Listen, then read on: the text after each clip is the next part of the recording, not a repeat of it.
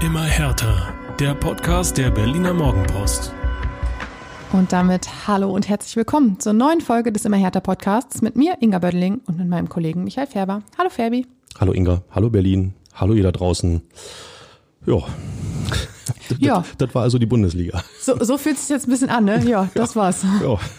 Das war's. Der letzte Spieltag der Fußball-Bundesliga-Saison 2022-23 liegt hinter uns und äh, überraschenderweise endet er, endete er mit einem Sieg für Hertha BSC.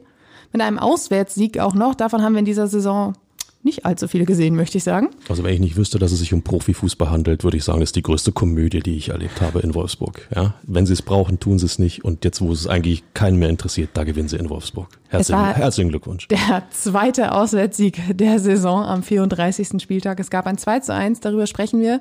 Ähm, genauso wie über den Abschied aus der Fußball-Bundesliga, über Debüts und Randale, über Personalnews, über Neuigkeiten zur Lizenz und äh, natürlich auf einen, gibt's einen Ausblick auf das, was jetzt noch kommt. Was für ein Paket. Ja, oder? Ja. Hey, dafür, dass wir gerade war, so waren, so, ja, ja, was, das war's jetzt, finde ich, haben wir noch mal was ganz Gutes geschnürt. Ich würde sagen, ihr da draußen zurücklehnen, zuhören. Wird uns freuen.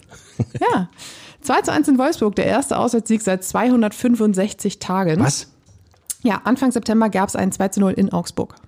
Da hatte ich schon diese Komödiennummer gerade gesagt. Ey, unglaublich, unglaublich. Vor allen Dingen ging es eigentlich auch genauso los, wie man sich das äh, vorgestellt hatte. Und zwar ähm, mit, einem, mit dem 0 zu 1 in der zweiten Minute durch Jakub Kaminski. Und äh, da dachte man sich dann, die Wolfsburger haben ja so einen netten Torsong, Fabi, ne? Kennst du den? Ähm, gefühlt ja. Dieses Ramla Ding Ach so, Dong. das Ding. Ja, ja, ja, natürlich. Yes. Und Hallo. ich hatte im Ohr und dachte so, oh, das kann ganz böse enden. So ähnlich wie in Köln, als wir dieses Trömmelsche ungefähr ja, fünfmal gehört haben, dachte ich so, das könnte heute noch öfter laufen. Aber nein, denn irgendwie stand Wolfsburg sich auch selbst im Weg, die wohlgemerkt um die Europa League noch gekämpft haben und am Ende ziemlich enttäuscht dastanden, weil sie nämlich mit Platz 8 leer ausgegangen sind. Ähm, und in der zweiten Hälfte war da plötzlich Ibrahim Maza äh, mit dem Ausgleich in der 55. und Marco Richter mit einem durchaus sehenswerten Schlenzer in der 68. Und siehe da, 2 zu 1, ein Sieg. Ja, schönes Ding von Richter und ähm, dass der Maßer getroffen hat, glaube ich, ist nicht verkehrt. Ich meine, wenn, wenn du als junger Spieler mit so einem Erfolgserlebnis rausgehst, wenn du weißt, Berliner Weg, ihr Leute habt ja alle verfolgt in den vergangenen Monaten, der geht mit einem Erfolgserlebnis raus. Und äh, das nimmt er mit in die Vorbereitung. Gefällt mir. Debüt vor vier Wochen in München. Äh, jetzt der zweite Einsatz ist in der zweiten Hälfte gekommen. Ähm, und dann gleich das Premierentor. Also, pff, ja, Kann man geht machen. schlechter. Kann man machen. Ja. Ähm, es gab allerdings auch noch den einen oder anderen weiteren Debütanten. Ähm, und zwar kam die Ausstellung erwartungsgemäß mit relativ vielen Änderungen daher. Das hatte Paldada aber schon unter der Woche angekündigt. So standen zum Beispiel Dodi Luke Bacchio und Stefan Jovetic gar nicht im Kader. Und zwar aus Schonungsgründen. Denn ähm, beides Verkaufskandidaten. Stefan Jovetic wurde bereits verabschiedet. Do- Dodi Luke Bacchio ist jetzt auf der Suche. Ähm, das sind, äh, also Dodi Luke Bacchio ist halt jemand, der soll da noch die ein oder andere Million einbringen. Wir haben letzte Woche drüber gesprochen und da wollte man jetzt nichts riskieren. Ähm, Boateng war ebenfalls nicht dabei. Ähm, der hatte sich in Bochum ein dickes Knie eingehandelt oder gegen Bochum und hat damit eigentlich auch schon sein letztes Spiel für Hertha gegen Bochum bestritten. Da reden wir nachher noch ein bisschen intensiver drüber. Im Tor stand Tjag Ernst. Dein Ernst? Oh, okay, ein Karl, aber Ernst. ich, ich, zahle, ich, zahle, ich zahle gerne. Ähm, Paul Dardai hat erklärt, ähm, dass es für ihn das irgendwie ja relativ selbstverständlich war, dass Tjag Ernst äh, spielt. Er hat gesagt, ich bin so aufgewachsen, wenn es im letzten Spiel um nichts mehr geht, dann kommt die Nummer zwei. Tjag wäre die ganze Saison mitgereist, hätte immer ähm, auf der Bank gesessen, wäre immer da gewesen und äh, das wäre jetzt auch so ein bisschen der Lohn dafür gewesen. Das hat er dann auch Oliver Christensen so erklärt und der meinte, ja Trainer, hast du absolut recht, stell den Jungen auf und gut ist. Und dieser Junge hat ähm, den Nachmittag seines Lebens er äh, erlebt, da reden wir auch gleich noch drüber. Ähm, aber ich möchte nicht das andere Bundesliga-Debüt noch verschweigen, und zwar das schon von Pascal Clemens, der dabei direkt in der Startelf stand, weil unter der Woche herrschte ein bisschen Abwehralarm. Ähm, an ein, zwei Tagen ähm, hat die gesamte Innenverteidigung nicht trainiert. Marc Kempf meldete sich dann aber pünktlich äh, wieder zurück und deshalb ähm, durfte Pascal Clemens neben Ma- Marc Kempf auflaufen. Ich finde das ähm, charmant, wie du es formulierst. Unter der Woche herrschte ein bisschen Abwehralarm. Also, ich würde sagen, unter den vergangenen Monaten herrschte enorm Abwehralarm bei Hertha BSC.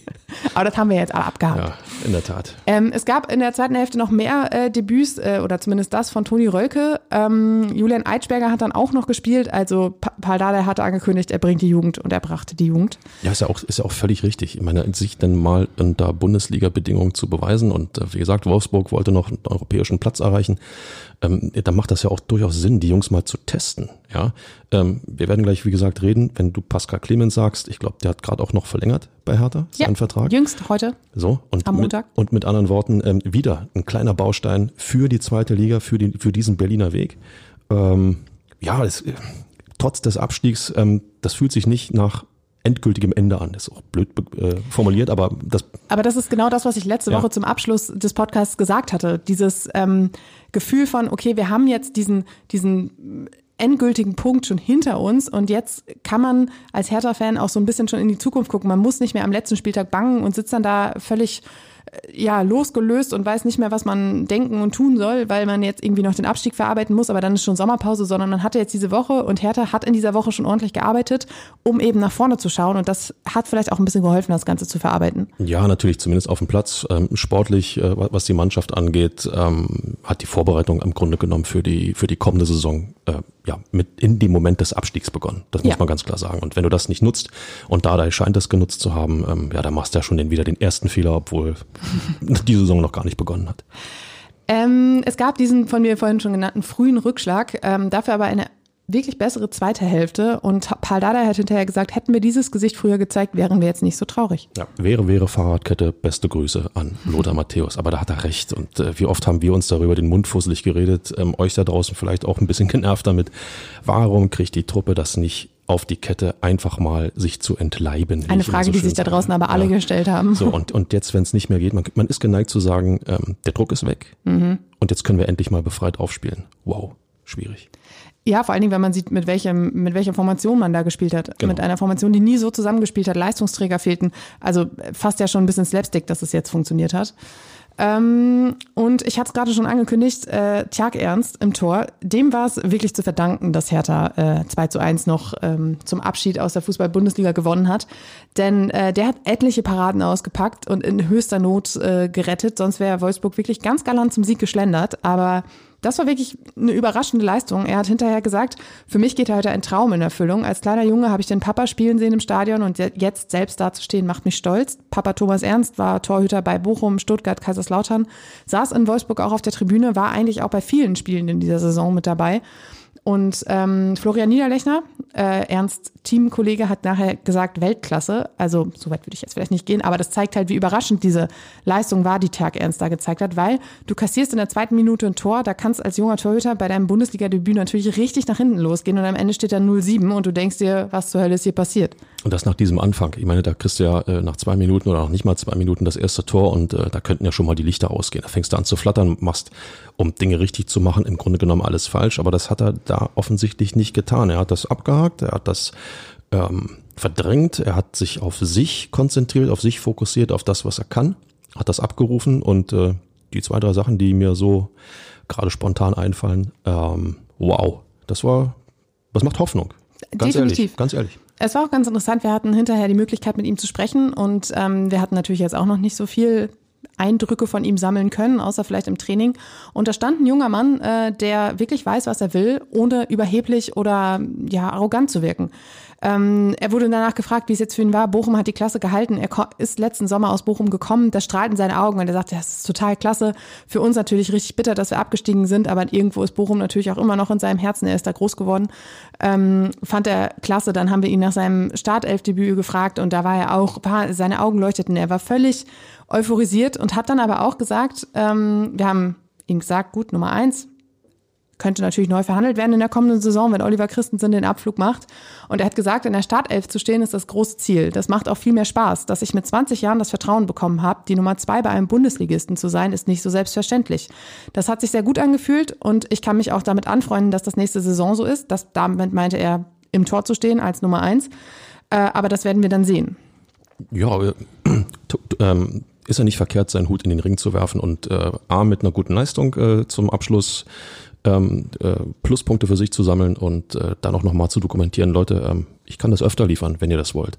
Ähm, das ist total richtig. Ähm, Torwarttalente ähm, brauchen aber auch, jetzt kommt wieder ja, Ferbis erhobener Zeigefinger, Achtung, Achtung, Tor, junge Torhüter brauchen aber auch erfahrene Torhüter an ihrer Seite. Das ist einfach so. Wenn du, äh, wenn man sich das Torwarttraining anschaut und äh, mal sieht, wenn erfahrene Torhüter mit jungen Torhütern ein Torwarttraining bestreiten, wie viel diese jungen Kerle raussaugen aus diesen erfahrenen Leuten. Es geht nicht darum, dass der erfahrene Torwart oder der ältere Torwart dann, ähm, nee, erfahren ist, glaube ich, der bessere mhm, Begriff, mhm. dann auch zwingend die Nummer eins ist, beziehungsweise spielt, aber das, was sie mitbringen an, an Tricks, Kniffen, an, an Momenten, an ähm, Entscheidungen, die sie vielleicht aufgrund der Erfahrung anders treffen, als es ein junger Torhüter kann, das saugen diese Burschen auf. Und jeder Torwarttrainer wird sich glücklich schätzen, wenn er, sagen wir mal, zwei junge Burschen hat und dazu eine alte Eiche. Komm, ich sag's mal so. Jemand, der total erfahren ist und den Jungs noch außerhalb des Torwarttrainers sehr viel mitgeben kann. Insofern glaube ich, nichtsdestotrotz,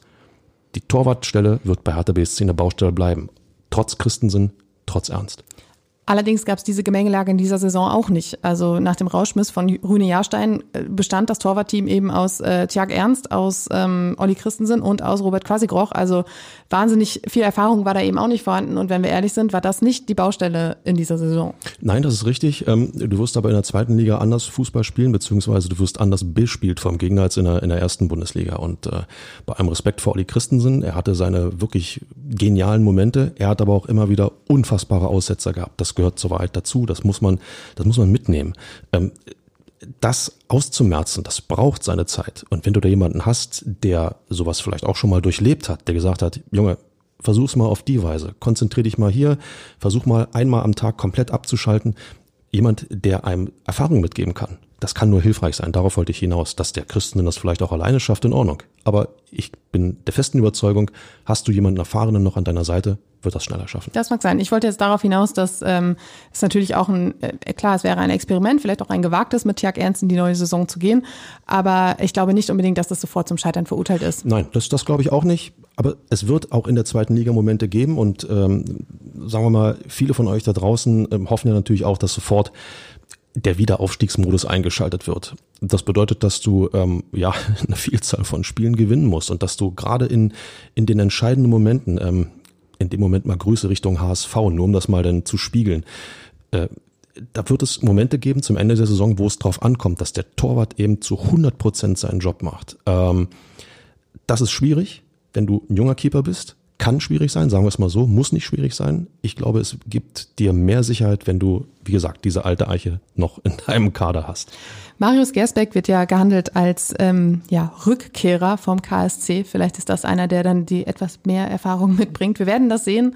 Ähm, die nächsten Wochen werden eine Menge eine Menge Entwicklungen zeigen. Von daher. In dem Fall spannend. Also das Torwartthema finde ich ist grundsätzlich spannend in jedem Verein, egal alt, jung, groß, klein, links, rechts, ist völlig wurscht.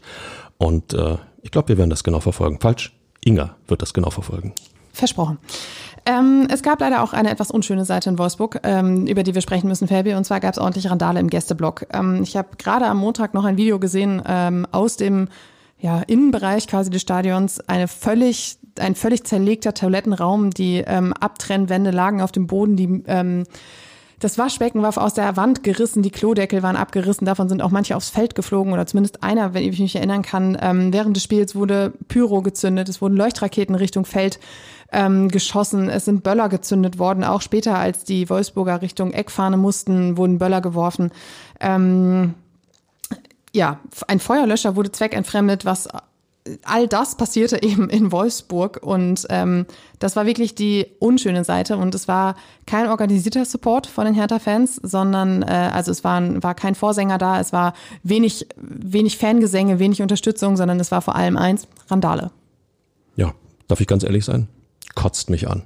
Kotzt mich tierisch an und ähm, ich finde das absolut widerlich. Leute, es geht hier um Fußball und ähm, es geht um Menschen, die dann auch im Stadion sind und äh, Hertha BSC wird die Klasse nicht halten, nur weil da einige ähm, Schwachmaten der Meinung sind, sie müssten das halbe Stadion übertrieben formuliert da in Schutt und Asche legen. Sie müssten da ähm, zündeln wie die wie die Wahnsinnigen, müssten da ähm, ja praktisch den Gästeblock in Brand setzen. So ist es ja mehr oder weniger äh, gewesen. Ähm, dafür habe ich kein Verständnis, 0,0 und äh, da muss sich Hertha BSC Gedanken drum machen, wie man solche Leute einfängt. Und das meine ich völlig ernst, weil sie schaden ja nicht nur in dem Moment im Stadion der Mannschaft, Spielunterbrechung, vielleicht Spielabbruch. Äh, Punkte sind dann am grünen Tisch weg. Die Außendarstellung von Hertha BSC leidet massiv darunter. Jeder, der diese Bilder gesehen hat, und es werden einige Millionen gewesen sein an den, an den TV-Schirm, Streamingdiensten, wo auch immer, die sagen, oh Gott, jetzt kommen diese Vollwahnsinnigen aus Berlin in unsere zweite Liga ins, äh, ja, Heidenheim wollte ich gerade sagen, die sind gerade aufgestiegen, ins, ins beschauliche Bielefeld. Paderborn, oder nee, Pader, die, die steigen gleich ab. Die steigen vielleicht ab, okay. Paderborn. Hast, hast recht, Paderborn. Ähm, nein, Leute, sowas geht nicht. Und äh, wenn jemand Einfluss haben kann und sagen kann, Leute, lasst es sein, bitte machen. Das hat mit Fußball nichts zu tun. Das ist blanke Zerstörungswut, das ist blanker Vandalismus, das ist kriminell. Punkt. Ich bin auf dem Hinweg mit der Bahn gefahren. Durch diverse Baustellen ging das nicht so easy peasy, wie man sich das vorstellt, äh, in einer Stunde, sondern äh, über diverse ja, kleine Dörfchen mit so einer Bimmelbahn. Und äh, auch die war vollgestopft mit Hertha-Fans und auch die Bahn sah nachher nicht so aus, als würde sie unbedingt noch ähm, ja, gut weiterfahren können in äh, naher Zukunft. Und auch das sind ja Dinge, das ist einfach blind Zerstörungswut und das geht gar nicht. Ich frage mich, was in den Schädeln solcher Menschen vorgehen muss, wenn man der Meinung ist, man bewegt sich als Fußballfan in einem rechtsfreien Raum. Das, sorry, das geht nicht. Und äh, das kann man natürlich dann wieder sagen, Sicherheitskräfte in Wolfsburg und so weiter. Ich möchte mal sehen, wenn da 20 Sicherheitskräfte stehen und dann sind da, wie viele Hertaner waren da vor Ort? von diesen- 2800. Dankeschön. Und dann stehen nur plötzlich anderthalb bis 2000, 2800 Hertaner vor dir und du hast da einen Ordnungsdienst von 50 Mann. Da gehst du aus dem Weg, das ist doch völlig klar.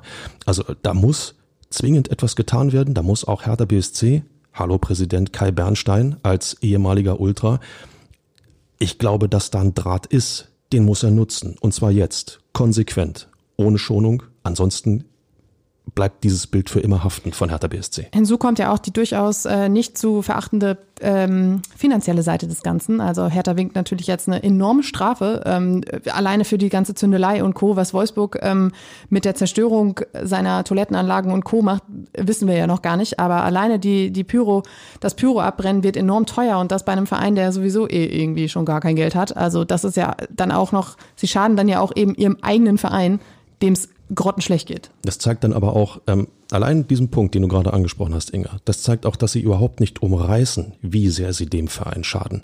Sie sind der Meinung, sie, unterstütz, sie unterstützen den Verein, sie sind der Meinung, sie sind die Einzigen, die ähm, für Fankultur stehen bei einem Verein und tun im Endeffekt das, was sie ähm, anderen vorwerfen, auch in der ehemaligen Clubführung, auch vielleicht im Kader, der jetzt auseinanderfallen wird. Ihr schadet ja dem Club. Nein, all die Wahnsinnigen, die dieses Inferno veranstaltet haben, die schaden dem Club. Und das, das kann nicht Ziel von Hertha BSC sein. Das Spiel wurde dann durch diese vielen Feuerwerkskörper, die auch Richtung Spielfeld gefeuert wurden, ähm, für ein paar Minuten unterbrochen. Das war relativ am Anfang des Spiels. Ähm, Schiedsrichter Benjamin Cortus hat die Spieler so ein bisschen Richtung Bänke ge gescheucht, damit man ein bisschen aus der Gefahrenzone quasi rauskommt. Ähm, dann irgendwann, weil es nicht aufhörte, hat Paldada sich auf den Weg gemacht, ist über den übers Feld quer einmal drüber gestopft und hat äh, gestapft und hat die äh, Hände aneinander gelegt und flehend Richtung Gästeblock nach dem Motto: Jungs, hört auf, lasst uns hier einen vernünftigen Abschied aus der Bundesliga hinlegen. Und äh, Jessica Gangkam auch als Fanliebling ist ihm noch gefolgt und hat ebenfalls versucht, die Wogen zu glätten. Es hat insofern funktioniert, als dass das ganz große Inferno dann eben aufhörte, aber im Laufe des Spiels wurden immer mal wieder Böller gezündet äh, was ähm, übrigens auch sehr äh, nervenaufreibend ist, wie ich st- festgestellt habe. Ich bin leider ein sehr schreckhafter Mensch, aber äh, wenn du da die ganze Zeit diese Knall, diesen Knall hast, also ich habe so links und rechts von uns mal geschaut, so auch die Kinder, die da mit im Stadion waren, für die war dieser Nachmittag wirklich nicht schön. Da bin ich total bei dir. Ich äh, habe es mal erleben dürfen bei einem ähm, ja, Testspiel in Köpenick gegen, ähm, ich weiß gar nicht mehr, eine polnische Mannschaft war es in jedem Fall, ich weiß gar nicht, nicht mehr wen. Fakt ist, ähm, dass dort ähm, der eine oder andere Polenböller mit im Stadion war, mit im Gästeblock war. Und diese Dinger wurden aufs Spielfeld geworfen, ähm, detonierten, und genauso muss man es sagen, die detonierten, sagen wir mal, unweit der Tribüne und die, allein die Erschütterung, die du noch 60, 70 Meter weiter ähm, gefühlt hast, äh, offenbart, weißt, was für ein Druck dahinter steckt, was für Waffen das sind, was für ein Irrsinn das ist. Ähm, da können Menschen zu Schaden kommen, die ein Fußballspiel sehen wollen, die sich unterhalten lassen wollen, die Nachmittag im Fußballstadion verbringen wollen mit der Familie. Und äh, diese ähm, Nicht-Fußballfans, diese Chaoten, äh, nehmen zwingend in Kauf, dass Menschen verletzt werden. Ich komme, ich, ich überziehe es sogar, dass Menschen getötet werden. Wer in der Nähe eines solchen Böllers ist, der hat ein echtes Problem. Wer das nicht umreißt, hat im Fußballstadion nichts zu suchen. Ich habe auch noch mit äh, Fotografenkollegen gesprochen, die eben auch meinten, wenn du mit dem Rücken dazu sitzt, der, man muss dazu sagen, die Kurve vor dem Hertha-Block, die war gesperrt, ähm, da konnten keine Fotografen sitzen, aber die sagten auch, wenn du mit dem Rücken dazu sitzt und nicht weißt, was, was passiert, beziehungsweise wann so ein Ding mal geflogen kommt, das macht halt, also das, das strahlt so viel Gefahr aus. Und äh, für all die da draußen, die jetzt sagen, oh, immer diese nervigen und äh, ätzenden Pyronörkler, ich finde, das hat mit Pyrotechnik, über die diskutiert wird, wenn dann mal so ein bengalisches Feuer abgebrannt wird, im nicht mal im geringsten mehr irgendwas zu tun. Und äh, von daher ist das wirklich einfach komplett abzulehnen. Da braucht sich nebenbei gesagt auch kein Verein darüber beschweren, wenn Kollektivstrafen und Fanausschlüsse äh, äh, wieder die Folge davon sind. Ähm, so nach dem Motto, äh, ich habe ja nichts gemacht, mein Nachbar war's. Sorry, jeder, der dabei war und es nicht verhindert hat, ist mitverantwortlich und mitschuldig. Und da offensichtlich die Fanszene als solche nicht in der Lage ist, schwarze Schafe auszusortieren, sorry, dann ist jeder eben mit im Boot. Das ist einfach so. Wenn die Reinigungskräfte intern nicht wirken, dann ähm, müssen eben Reinigungskräfte von außerhalb in irgendeiner Form wirken. Was, Zumindest versuchen zu wirken. Was mich beruhigt hat, äh, ich, Boah, ich kriege mich gar nicht mehr ein, weil mich das, weil mich das so ärgert, weil mich das so ankotzt, wirklich. Was mich beruhigt hat, äh, war, dass ich bei äh, in den sozialen Netzwerken viele Hertha-Fans gelesen habe oder von vielen Hertha-Fans gelesen habe, dass sie das auch unfassbar ekelhaft fanden und äh, gesagt haben, das gehört einfach nicht, es gehört sich einfach nicht und gehört nicht zu Hertha BSC und ähm, das soll auch, sollte auch einfach nicht das letzte Bild sein, was Hertha-Fans in der Bundesliga hinterlassen haben für wir wissen eben nicht wie lange. Ähm, das fand ich durchaus eine, eine beruhigende Sache an der, an der Geschichte. Ich möchte damit auch noch, nur, nur noch mal dokumentieren, ähm, dass dies einzelne Gruppen sind. Genau. Ich nehme jetzt hier nicht alle Hertha-Fans in Gruppenhaft, um Gottes Willen. Da sind so viele tolle Momente, so viel Unterstützung. Die so wir in dieser gesamten Saison gesehen Genau, haben, das ist es. auch wenn die Mannschaft am Boden lag und Gen- der Verein. Genau so ist es. Wenn ich nochmal diese Choreos sehe, auch, auch gegen Union, äh, das ist unfassbar beeindruckend, wie viel Rückhalt ähm, aus der Fanszene für die, für die Mannschaft äh, äh, ja, gegeben wurde. Und ähm, ja, dann hast du eben solche Gruppen, die, die nicht begreifen, dass es, worum es eigentlich geht. Lass uns dieses Thema abhaken, Ich Ferdi. bin sehr dafür. Und lass uns äh, ein bisschen in die Zukunft schauen. Und zwar gab es in dieser Woche schon ähm, die ein oder andere Personalentscheidung, die getroffen wurde. Die kuriosste Personalentscheidung wohl war die äh, rund um Peter Pekarik. Ähm, am Donnerstag war die Pressekonferenz bei Hertha BSC vor dem Spiel gegen Wolfsburg und ähm, ich habe Paul Dardai gefragt, ähm, so Spieler wie Marvin Plattenhardt, Peter Pekarik, deren Ver äh, Verträge jetzt auslaufen im Sommer, kriegen die jetzt nochmal so ein Spiel, um sich zu verabschieden. Sind ja nun mal lange Jahre da, neun, ich glaube Pekarik ist, glaube ich, mittlerweile zehn oder elf Jahre da. Wäre ja irgendwie nochmal so ein nettes Giveaway, vor allen Dingen, weil, ähm, ich meine, es ging ja eh um nichts mehr. Paul Dardai sagte dann so, ja, Platte spielt auf jeden Fall und, ne, ne, und Pekka, der bleibt ja auch, wenn ich das alles richtig verstanden habe. Und wir horchten alle so auf, oh, das war eine neue Information, die Paul Dardai da mal eben so ausgeplaudert hat. Und in dem Gesicht von Benjamin Weber, der neben Paul Dardai sah, saß, war zu sehen, dass das äh, eine Information war, die noch nicht zwangsläufig für die Öffentlichkeit bestimmt war. Aber der Sportdirektor hat dann natürlich reagiert und gesagt, wir arbeiten daran, das finale Gespräch steht noch aus, deshalb kann er jetzt noch nichts vermelden. Aber Peter Pekarik soll in der kommenden Saison noch als Spieler dabei sein. Zumindest noch für ein Jahr auf jeden Fall und auch danach weiter im Verein bleiben. Aber man sieht ihn auch als eine der erfahrenen Figuren, die eben diesen Mix aus Berliner Weg, junge Talente und Erfahrung leiten soll und äh, der auch in der Kabine sehr viel ähm, einen, einen großen Effekt haben kann. Und ähm, ja, das war für uns alle recht überraschend, weil eigentlich war allen klar, der Weg für Peter Pekarik endet jetzt, weil er auch in dieser Saison ja eigentlich gar keine Rolle mehr gespielt hat. Aber Paul Dardai hat uns dann kurz erklärt, nee, nee, so ist es nicht. Ist damit eigentlich der Maulwurf enttarnt? Paul Dada ist es tatsächlich gewesen? Nein, Spaß beiseite. Ähm, die Pekka bleibt. Ja? Äh, Leute, jemand mit so einer härter Vergangenheit, mit so einer härter Historie, ähm, der Berliner Weg, äh, muss ich noch mehr sagen? Nein, das, das wäre schon, das wäre schon wirklich toll, wenn er dann auch wirklich bleiben kann, wenn er ein bisschen dazu beitragen kann, dass äh, ja der Kahn wieder ein bisschen freigeschaufelt wird äh, äh, aus dem Dreck, in dem er steckt. Ähm, ich habe die Erfahrung beim Torwartthema gerade angesprochen. Ja, ich glaube, wenn dann auch diese jüngeren Spieler nachrücken aus der eigenen Akademie und sie wissen, da ist jemand wie Pickerick, der, wenn ich nicht mehr weiter weiß, kann ich den fragen. Ich muss nicht immer zum Trainer gehen und mich ausschütten und der Trainer sagt dann vielleicht, okay, da ist der junge Spieler XY, der ist noch ein bisschen labil, den lasse ich mal außen vor. Nein, da geht er zum Pekarik, die Pekka, Die wie, wie, wie Dada immer sagt, finde ich übrigens sehr charmant. Und, und äh, hol mir von ihm Rat. Was hat er gemacht? Wie kann er mir helfen? Ähm, das finde ich enorm wichtig und ich würde mich freuen, wenn er bleibt, bin ich ganz ehrlich. Nur aufgrund seiner, seines Status bei Hertha BSC. Ich bin mir recht sicher, dass ähm, wenn diese Final, dass dieses finale Gespräch nicht positiv ausgehen würde, dass man dann noch nicht so offensiv darüber gesprochen hätte.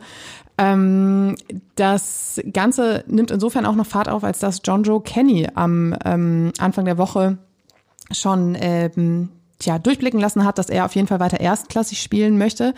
Ähm, der eine oder andere wird sich jetzt fragen, ähm, ein bisschen mit böser Zunge vielleicht, ob er das in der vergangenen Saison denn getan hat.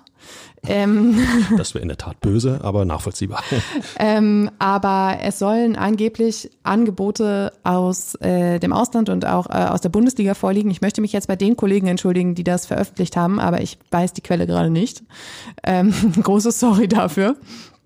Aber ähm, auch da hat man dann natürlich mit äh, Pekarik einen Rechtsverteidiger und ähm, durchaus auch mit Julian Eitschberger eben einen der Jungen, der auf dieser Position spielen kann. Vielleicht ist genau das ja das Pärchen für die kommende Saison. Ja, warum, warum nicht? Und ähm, ich befürchte einfach, dass Hertha BSC aufgrund der finanziellen Situation zu sehr äh, gezwungen ist, wirklich jeden Cent, den du aufgrund von Spielertransfers äh, generieren kannst, auch wahrzunehmen. Äh, insofern, ähm, ich zitiere mal Kai Bernstein, zum Thema Bobic seinerzeit. Reisende soll man nicht aufhalten, hat er gesagt. So ist es. Ja, und es trifft dann auch auf Spieler zu. Die Frage ist, ob sich Kevin Prince Boateng aufhalten lässt, beziehungsweise hat welche. Hat er sich schon mal jemals aufhalten lassen? Nur durch ein dickes Knie, wie so, wir am Wochenende festgestellt haben. Ähm, ja, ich habe vorhin schon erklärt, äh, Kevin Prince Boateng hatte sein letztes Spiel gegen Bochum, ähm, denn danach machte das Knie nicht mehr mit. Er ist nicht mit nach Wolfsburg gereist.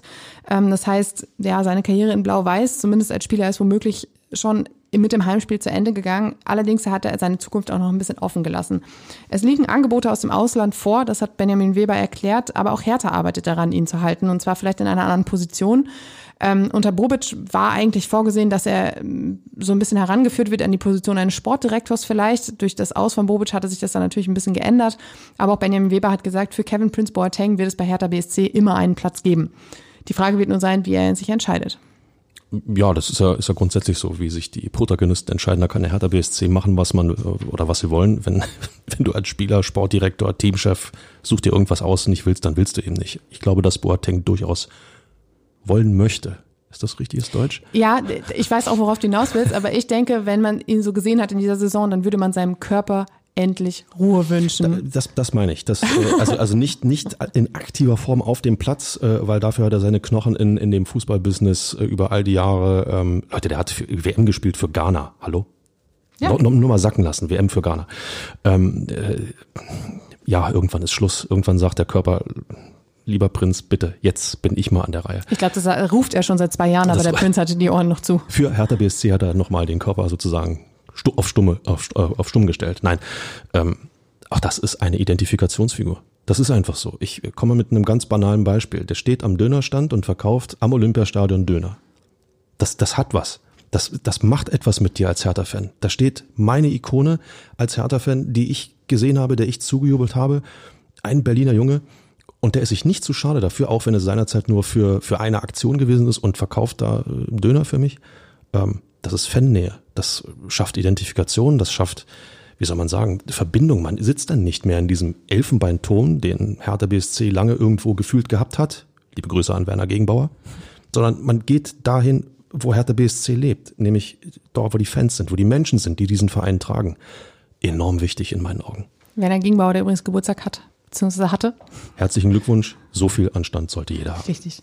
Ähm, ich, ich, glaube nicht nur als Identifikationsfigur für die äh, Fans, sondern eben auch für diesen Mix in der Mannschaft. Also nicht um, also ich glaube, da braucht es Kevin Prince Boateng nicht unbedingt als aktiven Spieler, aber so jemanden zu haben im Dunstkreis der Mannschaft kann für die neue Saison auch nicht schaden.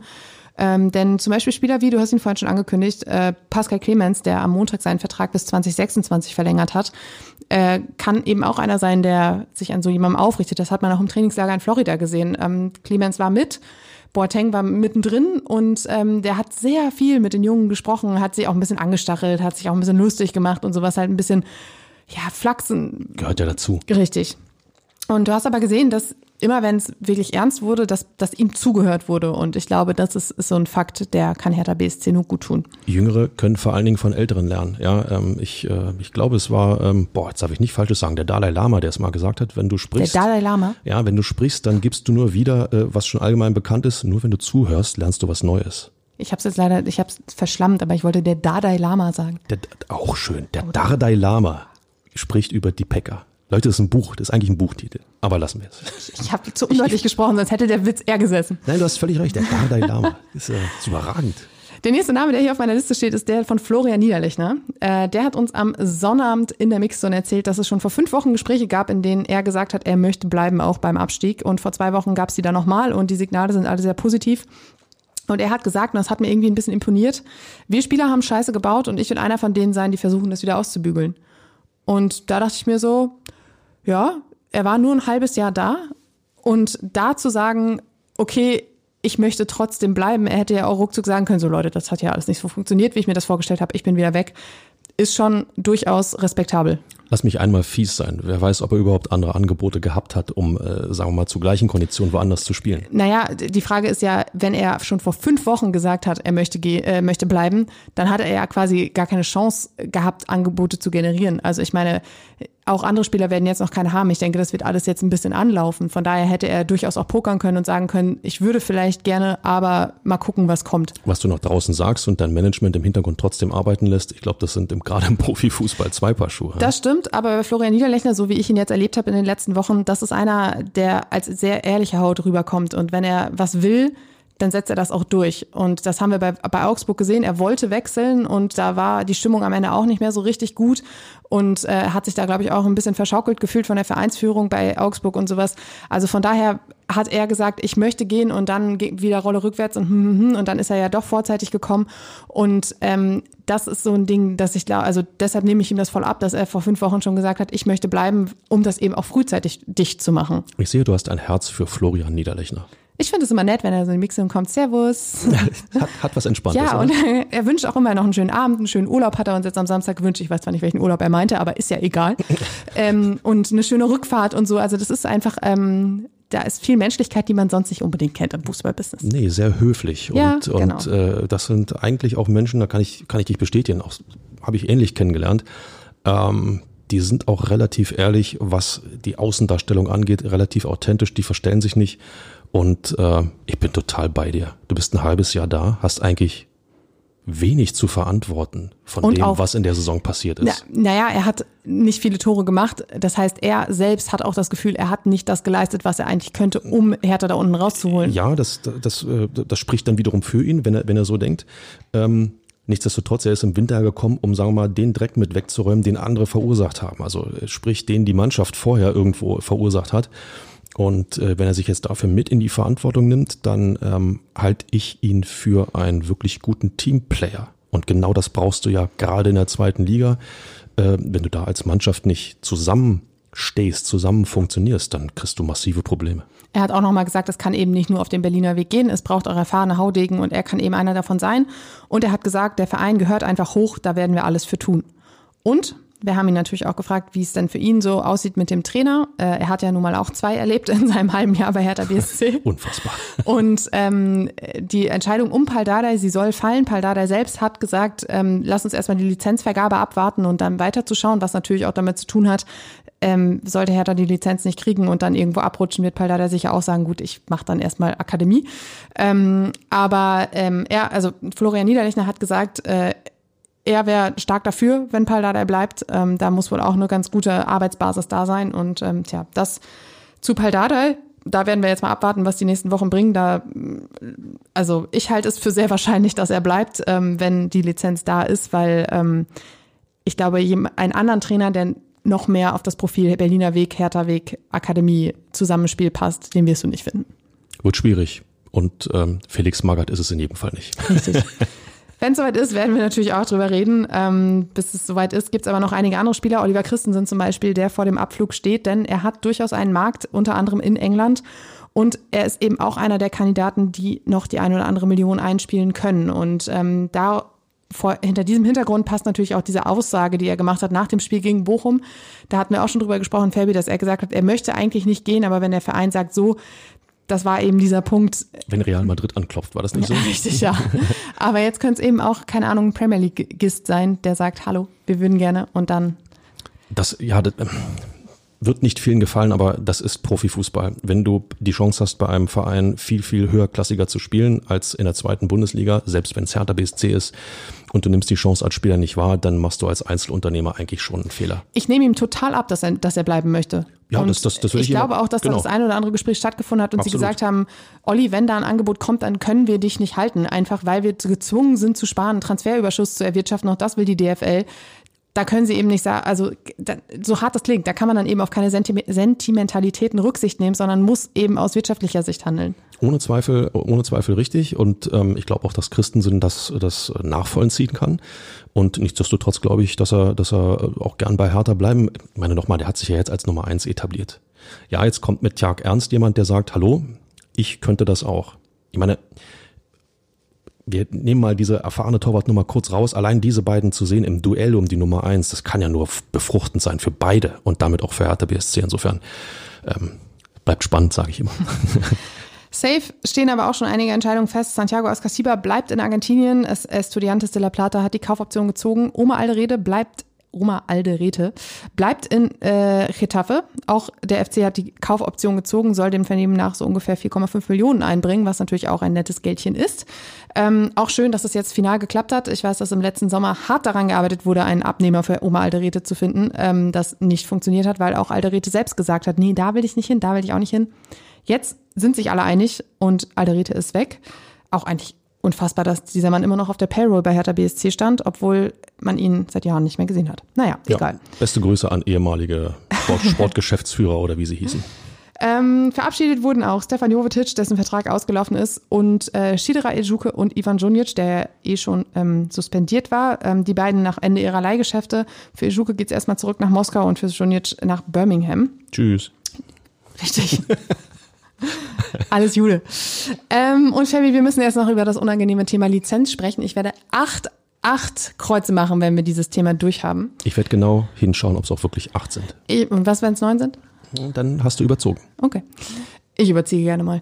Ähm, Oha. ich glaube, auch wir überziehen heute hier, wenn ich so einen Blick auf die Uhr gucke, weil das Thema hat es ja doch ein bisschen in sich. Ähm, und zwar hat Hertha in der vergangenen Woche einen Plan vorgestellt zur Verlängerung der Nordic Bond Anleihe. Lasst mich kurz ausholen. Möchtest du was sagen, Fermi? Nö, nö, ich bin, ich bin gespannt.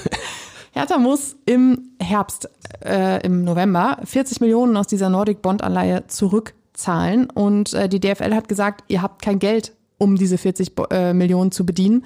Äh, deshalb müsst ihr uns eine, ein Konzept vorlegen, mit dem ihr diese 40 Millionen abdecken wollt. Und da Hertha BSC das nicht so richtig konnte, haben sie gesagt, gut, wir, ein Szenario wäre eben die Verlängerung um zwei Jahre bis 2025. Dabei sollen die Zinsen von 6,5 auf 8,5 Prozent angehoben werden, weil man den Anleihegläubigern ja irgendwie schmackhaft machen muss, dass das eine tolle Idee ist, diese Anleihe zu verlängern. Zumal in dem Schreiben, was an alle Gläubiger geschickt wurde, auch so Dinge stehen wie, ähm, naja, es droht der Totalverlust, weil es ist eine unbesicherte Anleihe und ähm, sollte Hertha BSC ähm, keine Zustimmung für diese Verlängerung bekommen, dann äh, ähm, droht oder dann ist es wahrscheinlich, dass die DFL ähm, Hertha BSC die Lizenz nicht erteilen wird. Und ähm, wenn dieser wirtschaftliche Turnaround nicht rechtzeitig gelingt, dann kann die äh, kann Hertha BSC insolvent gehen. Also da standen wirklich ganz böse Triggerwörter drin in diesem Schreiben oder in diesem in dieser Präsentation, die an die Gläubiger gegangen sind äh, oder ist. Und ähm, tja, da ist jetzt die große Frage: Wie entscheiden sich die Anleihegläubiger? Bis zum 19. Juni können sie abstimmen. Eine Zweidrittelmehrheit braucht Hertha, um diese Verlängerung durchsetzen zu können. Ähm, sollte das nicht funktionieren, hat die DFL Hertha zwei weitere Tage eingeräumt, um Alternativen vorzulegen, die aber laut dieser Präsentation ähm, derzeit nicht zur Verfügung stehen. Ich glaube, das haben alle verstanden. Und äh, allein, dass in dieser, in dieser Meldung äh, diese, diese Triggerworte stehen, ähm, zeigt, äh, wie dramatisch die finanzielle Situation bei Hertha BSC ist.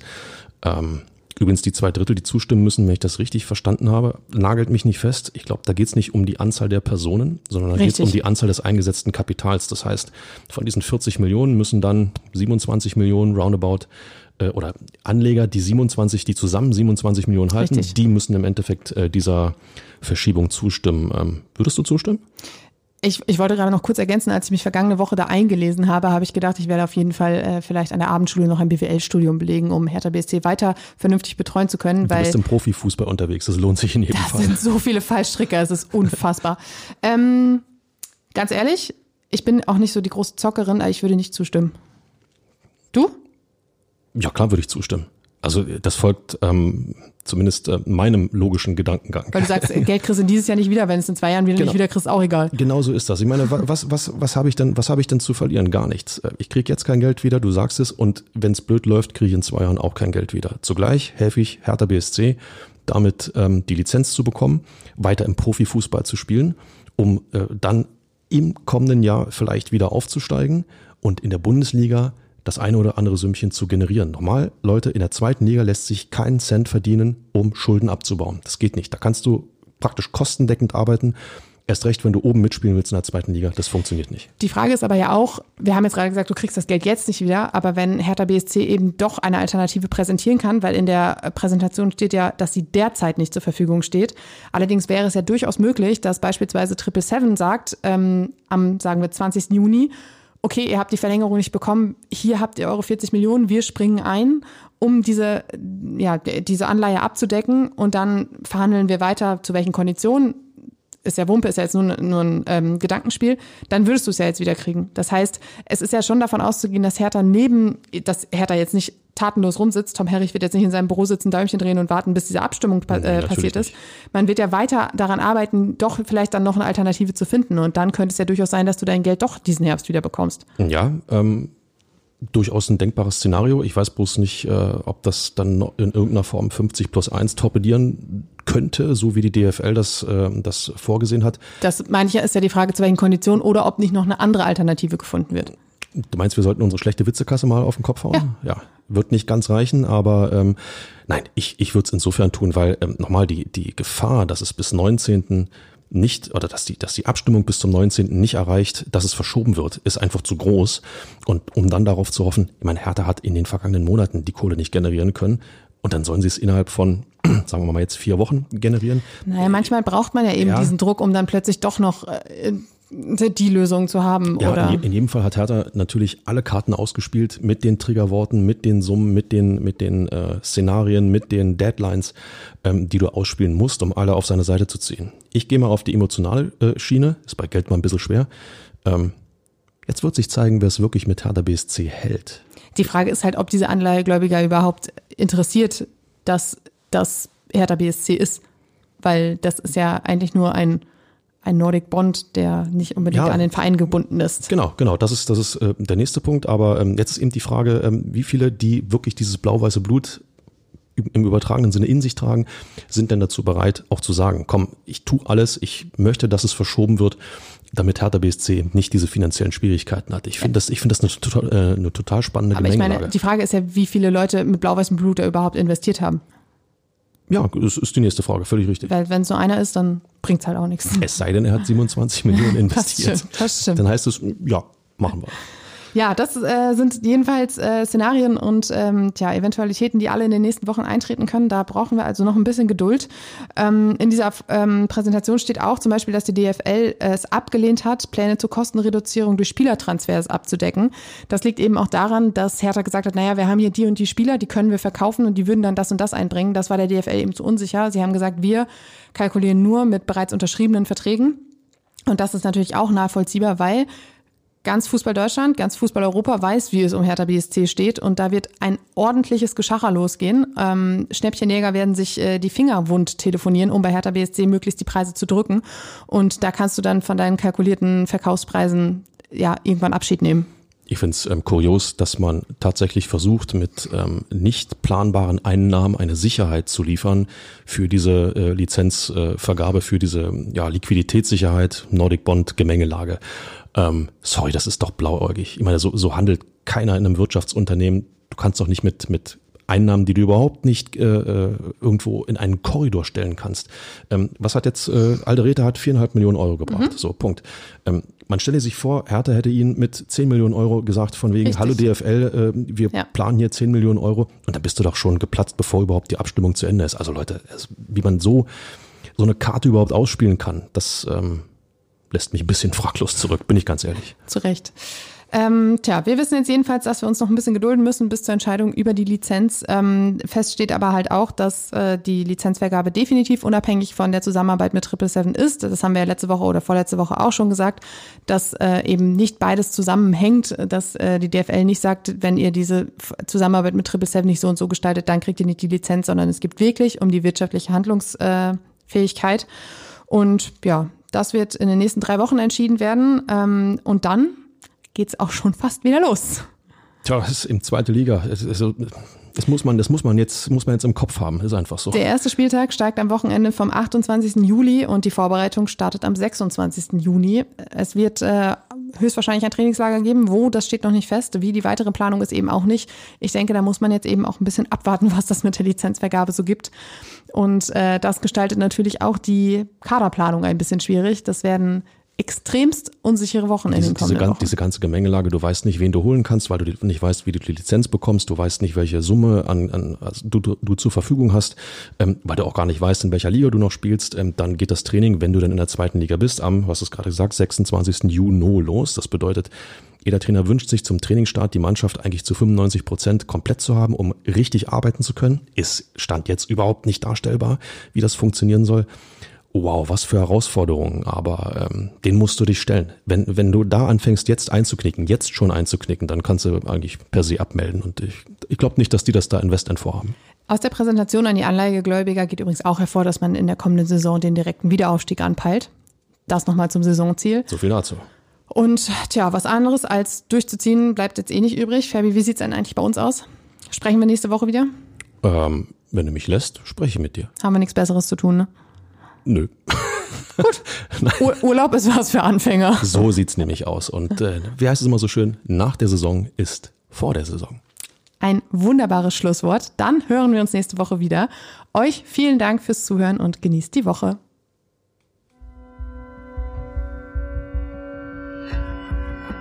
Immer härter. Der Podcast der Berliner Morgenpost.